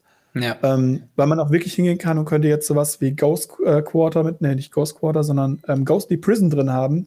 Was bedeutet, wenn man angegriffen wird, muss der Gegner ja noch zwei Mana extra bezahlen. Warum willst du denn mich angreifen? Wenn du ihn angreifst, kannst du eine Karte ziehen. Gut, ich kriege ein bisschen plus eins zu eins, du kannst Karten ziehen, wenn du ihn angreifst. Ja. Und ähm, das ist halt, das ist äh, an für sich eine sehr, sehr coole Mechanik. Ähm, also Mechanik, diese Political ist das, was Commander für mich ausmacht, ein bisschen. Ja. Ähm, neben dem Casual-Aspekt tatsächlich. Für, für mich ist es vielleicht weniger was, weil ich halt irgendwie immer noch denke, also ich habe immer den Drive, äh, den Drive, den Drive immer selbst ähm, zu gewinnen. Äh, und das ist halt so ein Ding, wo ich denke, okay, dieser, dieser Commander, äh, zumindest der Face Commander, hilft mir jetzt nicht. Naja, es gibt eine Menge plus 1 plus 1 Magen auf deine Kreaturen. Also irgendwann kannst du ja auch zurückschwingen. Das stimmt, das stimmt. Aber du musst Aber sehr aktiv sein und du musst sehr po politisch auf dem Board arbeiten. Ja, das stimmt. Aber was haben wir dann noch für äh, genau, anders als ähm, das, das, das letzte, wenn ich es richtig sehe, genau. ist Quandrix, die Mathematiker. Ähm, das ist ein richtiges Token-Deck. Ein richtiges ja. Token-Deck, was dann auch noch unendlich viel mit plus 1 plus 1 Magen baut. Ähm, was ich ein bisschen schade finde, weil Simic war auch immer dafür bekannt, dass sie mit plus 1 plus 1 Magen gearbeitet haben. Äh, Quandrix hat da jetzt nicht so den, den neuen Shit bekommen, sondern mhm. irgendwie gefühlt so ein bisschen ein, Aufwasch. Aber es ist der gehypteste Commander. Also tatsächlich ist ähm, Quandrix hat den Commander bekommen, wo ganz viele Karten auch schon, die für dieses Deck gut sind, gespiked sind. Mhm. Leider. Der Face Commander ist äh, Adrix und Nev Twincasters. Vier Mana 2-2 und die haben Ward 2. Das bedeutet, um, ähm, whenever this creature becomes a target of a spell or ability, opponent's control, Counter it unless the player pays two Mana. Das bedeutet, um diese Kreatur mit einem Lightning Bolt zu zerstören, muss man eben drei Mana für den Lightning Bolt bezahlen, was schon nicht so toll ist tatsächlich. Es ist eine Art von, von Hexproof, aber halt ja. nur so, so semi-Hexproof. Es ist eine coole Fähigkeit. Und die Sache hat, ähm, if one or more tokens would be created under your control, twice that many of uh, those tokens are created instead. Bedeutet, wir haben einfach hier eine Art von Doubling Season hm. ähm, im Commander drin, wo ihr einfach sagt, ihr kriegt nicht zwei, zwei Token, nicht fünf Token, sondern ihr kriegt dann vier und zehn Token. Und ähm, das auf dem Commander stehen zu haben in einem Token-Deck, was ja auch effektiv sehr gute Token-Karten drin mhm. hat, ist, ist wirklich, wirklich stark. Ich vermisse hier halt so ein bisschen, also du, du hast schon recht, auf jeden Fall die Farbkombination ähm, mit Tokens eigentlich würde ich da so grün-weiß ersehen, aber blau hat halt eigentlich diese ganzen Spark-Double-Effekte, die ganzen äh, Kopiere-Kreaturen, also einzelne Kreaturen und die werden dann zum Token. Und ähm, ja, das plus halt, wie gesagt, dieses, dieses plus eins plus eins genau, ist genau. halt plus, wirklich plus halt, das, was die immer schon hatten.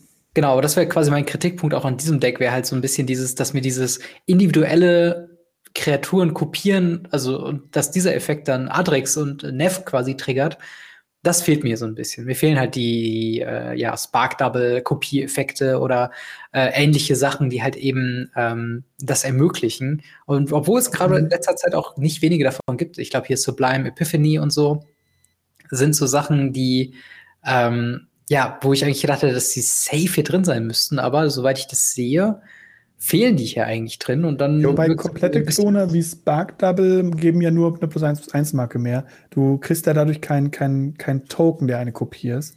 Ja, ähm, ja, das stimmt. Es gibt aber eine Simic-Verzauberung zum Beispiel, die, oder auch eine normale blaue Verzauberung, die sagt, zu Beginn des Versorgungsmoments bekommst du einfach eine Kopie der Kreatur. Ja. Und damit würdest ja, du genau. zwei Kopien jede Runde bekommen. Volle Footsteps heißt die Karte. Großartige ja. Karte. Habe ich aber auch, glaube ich, nicht auf der Liste gesehen. Es kann sein, dass ich sie übersehen habe als fünfmaler Verzauberung, aber ich habe sie nicht gesehen. Oder aber womit es, glaube ich, auf jeden Fall funktioniert und ich glaube auch recht easy sehr stark sein kann, ist Helm of the Host, wo quasi, wenn genau. man das den Commander gibt, der kopiert sich einfach exponentiell immer häufiger und das triggert dann noch mehr Effekte. Und der ist auch nicht drin. also quasi irgendwie alle Sachen, wo man irgendwie denkt, oh, das passiert doch, äh, das passt doch super gut mit dem und dem zusammen, ist irgendwie nicht hier drin, wahrscheinlich aus Power-Gründen, Power-Level-Gründen, mhm. oder?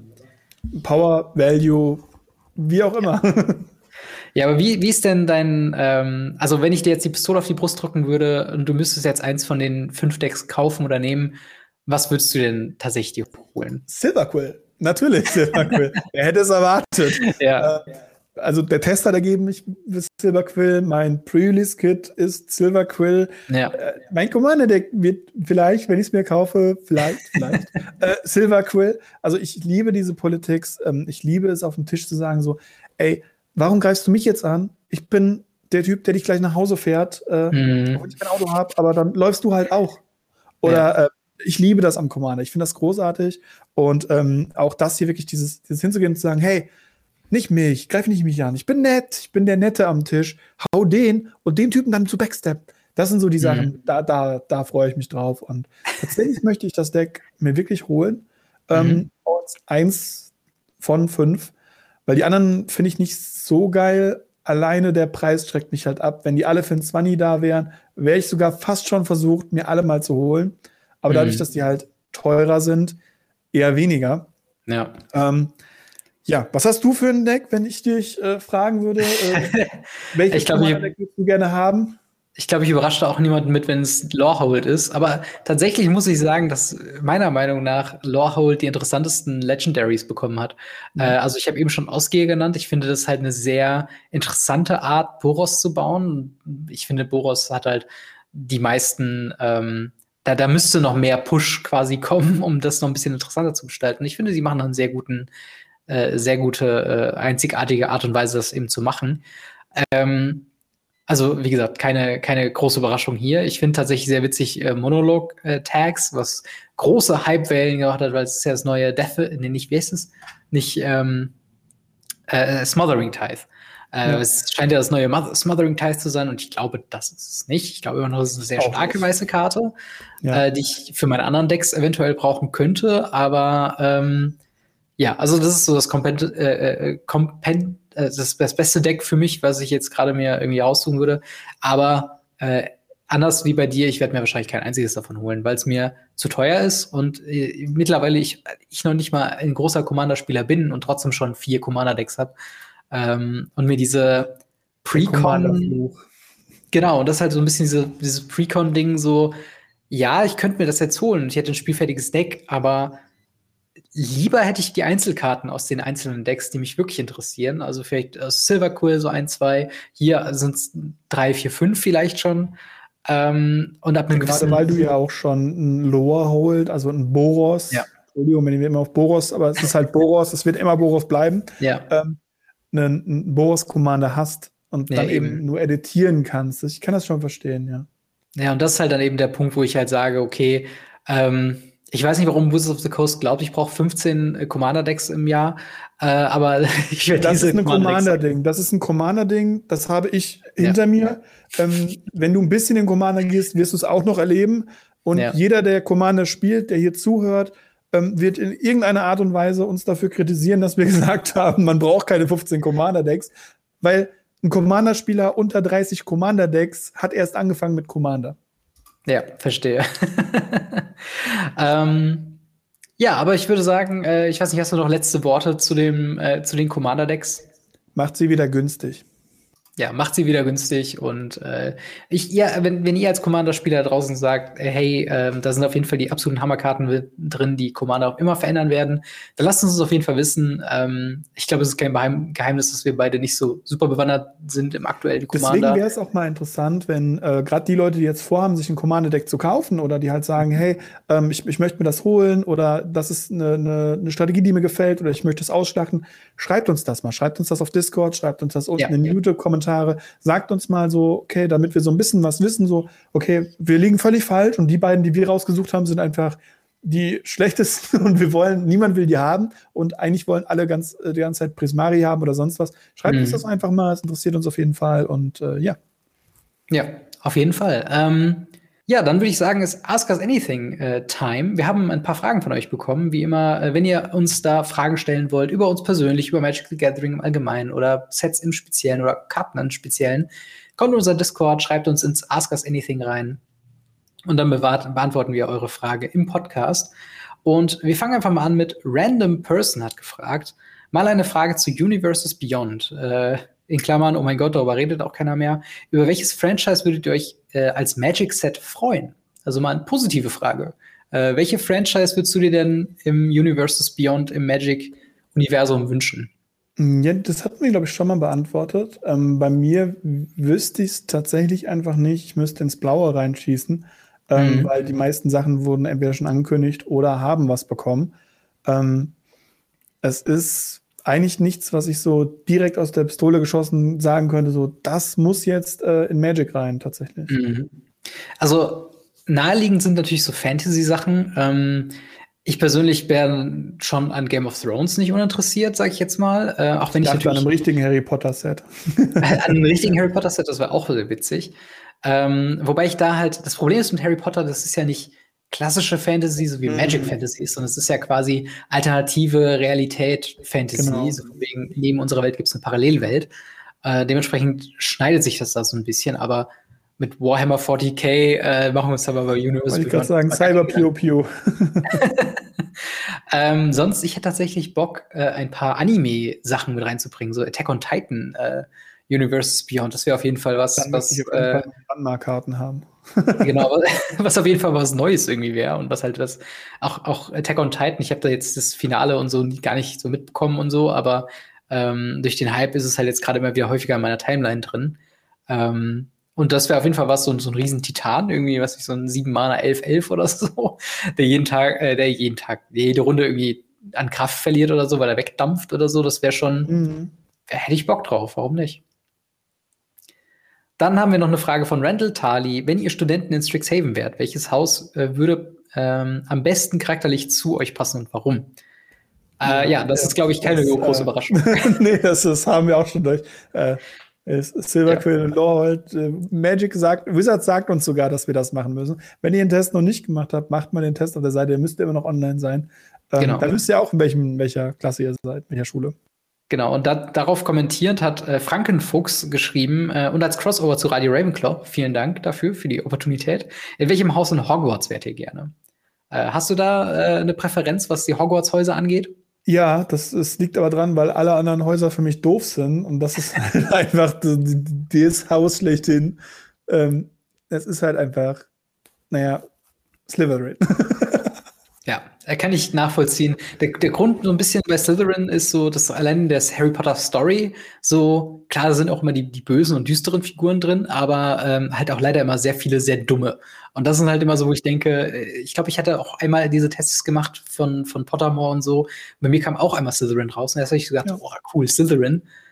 Aber gleichzeitig hast du halt auch so, sind jetzt deine Klassenkameraden noch Crap und Goyle und das weiß ich ja, nicht, wie. Genau, du bist halt, du bist halt von dem, von dem Franchise geprägt, dass es halt aus einer anderen Sicht gemacht wurde ja. und zwar halt aus der Gryffindor-Sicht, ganz eindeutig. Klar.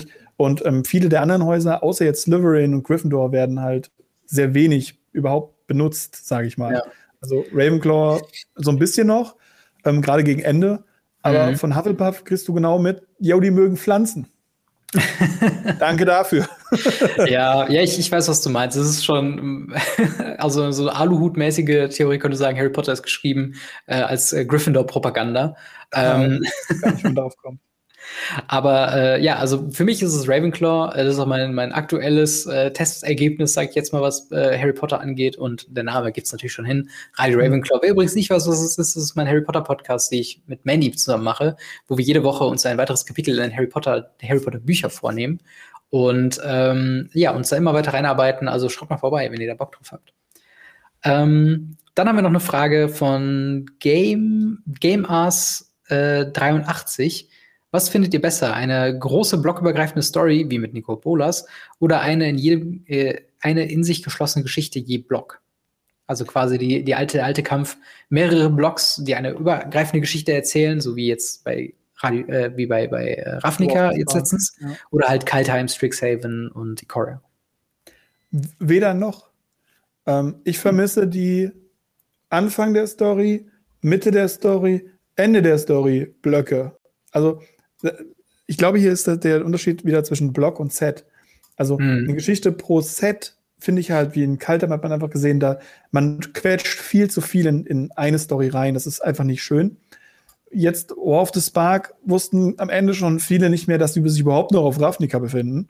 Ähm, ja. weil es einfach dann zu überspannt war. Aber in dem Moment, wo man halt sagt, wie früher, man hat halt einen Block und dieser Block ist Kamigawa. Und dann hat man Kamigawa, Retter von Kamigawa und äh, Verräter von Kamigawa. Andersrum, Verräter und dann Retter. Und mhm. in dem Ding ist dann eine Story drin, der ist dann abgeschlossen. Das ist das, was ich haben will. Die ganzen Oldschool-Fans werden natürlich sagen, nein, das muss eine riesige Story sein. ähm, und die ganzen neuen Leute, die jetzt angefangen haben, sagen, nein, also die Webcomics, die erklären ja super, so ein Set, das reicht mir komplett. Und ich sage, ich bin genau dazwischen. Ich, ich mochte diese Dreier-Set-Blöcke und die Story zu den Dreier-Set-Blöcken, die dann abgeschlossen waren, das hat mir mhm. am besten gefallen. Ja, ich, ich sehe das, glaube ich, ganz ähnlich. Also ich würde mir ein größeres Commitment zu einem Plane über eine längere Zeit auf jeden Fall mal wünschen. Einfach nur, damit man so ein bisschen mehr erkunden kann, was dahinter steckt. Ich glaube, Kaltheim war da so ein sehr krasses Beispiel, wo sehr viel drin war, äh, wo man die Hälfte gar nicht mitbekommen hat und jetzt ist ja sowieso schon wieder egal. Aber auch eben äh, Strixhaven hat wieder das Potenzial, so unfassbar komplex zu sein mit der, mit der Entstehungsgeschichte von diesen Elder Dragons. Was steckt dahinter? Was geht mit den äh, Hauptfiguren, mit den, mit den Hausleitern irgendwie? Professor oder den, Onyx. Genau, was mit, was mit Professor Onyx? Wie hat sie das Ganze verarbeitet? Und das gibt so viel her storymäßig. Und das fällt so ein bisschen weg, wenn wir halt ähm, von einem Set zum nächsten springen. Und dementsprechend, ich bin da, glaube ich, eher im Lager ähm, über, also übergreifende Story als diese One-Shot-Dinger. Ähm, aber ich kann natürlich auch voll und ganz den Punkt nachvollziehen, dass wenn man es zu lang treibt, wie halt diese Bolas-Geschichten, dann wird es auch ein bisschen lächerlich. Aber ich würde sagen, ich glaube, wir bewahren uns die nächsten Fragen ähm, ja. fürs nächste Mal auf, weil wir sind schon wieder ein bisschen lang. Und äh, in dem Sinne, vielen, vielen Dank ähm, fürs Zuhören. Äh, wenn ihr ja, Fragen an uns habt, kommt in Discord. Äh, schaut bei uns bei YouTube vorbei, äh, bei Gamery, da gibt es dann immer die Folgen Radio Ravnica. Und bei MTG Blackset gibt es ganz viel Legacy-Unboxing-Content. Äh, gebt uns positive Reviews, gebt Videos den Like und kommentiert fleißig äh, unter den Videos, denn kommentieren geht über Studieren. Und äh, wenn ihr uns darüber hinaus noch finanziell unterstützen wollt, schaut mal beim Patreon vorbei. Da haben wir unter anderem die ja, Goldunterstützerin Witch667, die wir hier nochmal ganz her herzlich danken. Ähm, Marc, vielen Dank, dass du wieder dabei warst. Immer wieder gerne. Und dann hören wir bzw. sehen wir uns beim nächsten Mal wieder. Haut rein, bis dann. Ciao. Ciao, ciao.